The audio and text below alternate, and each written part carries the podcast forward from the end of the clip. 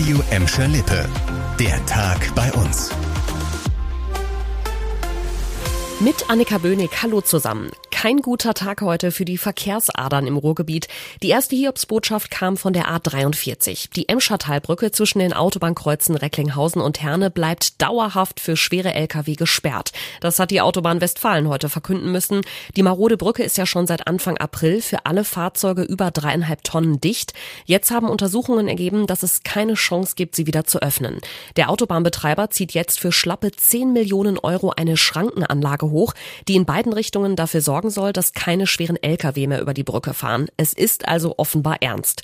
Damit der Verkehr auf der A43 irgendwann wieder normal fließen kann, wird parallel eine neue Brücke über den Rhein-Herne-Kanal gebaut.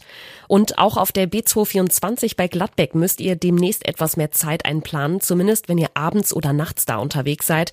Bald kommt nämlich das nächtliche Tempolimit von 50 Stundenkilometern auf der Bundesstraße. Das hat die Stadt Gladbeck heute mitgeteilt. Sie hat nämlich grünes Licht dafür von der Bezirksregierung bekommen. Zwischen Phoenixstraße und A2 heißt es bald von 22 bis 6 Uhr runter vom Gas. Was die Autofahrer vielleicht nervt, dürfte die Anwohner der 224 allerdings freuen. Für sie soll es durch das Tempolimit nämlich leiser werden.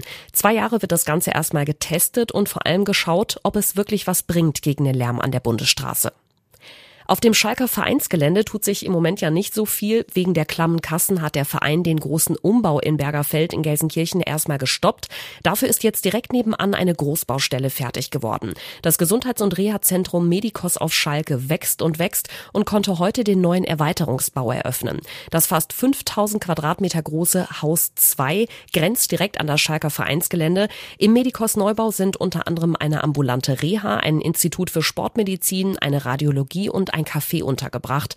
Absolutes Highlight ist eine sechs Meter hohe Sport- und Bewegungshalle mit Sprintbahn, hat uns Medikos Geschäftsführer Nikolaus Hüssen erzählt. Das ist das Schmuckstück. Das ist sozusagen mit Blick auf das Parkstadion, auf das alte Parkstadion. Und wenn man da oben steht, und ich war schon ein paar Mal da oben, ist das schon ein beeindruckender Blick. Durch den Erweiterungsbau will das Medikos auf Schalke in Zukunft bis zu 2000 Patienten aus dem In- und Ausland behandeln pro Tag. Außerdem sind rund 40 neue Arbeitsplätze entstanden.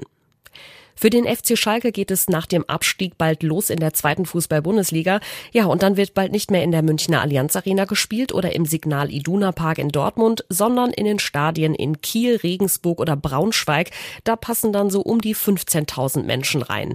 Immerhin zum Auftakt der Saison gibt's einen echten Kracher. Schalke darf nämlich die neue Saison in der zweiten Liga am 23. Juli eröffnen und zwar zu Hause gegen den Hamburger SV. Die Schalke-Bosse hoffen, dass dann möglichst viele Fans in der Arena dabei sein können. Genauso attraktiv wie der Gegner zum Auftakt ist auch der am 34. und damit letzten Spieltag. Am 15. Mai 2022 beenden die Schalker die Saison beim ersten FC Nürnberg. Das gäbe dann auf jeden Fall eine Aufstiegsfeier bei Freunden. Das war der Tag bei uns im Radio und als Podcast. Aktuelle Nachrichten aus Gladbeck, Bottrop und Gelsenkirchen findet ihr jederzeit auf radio und in unserer App.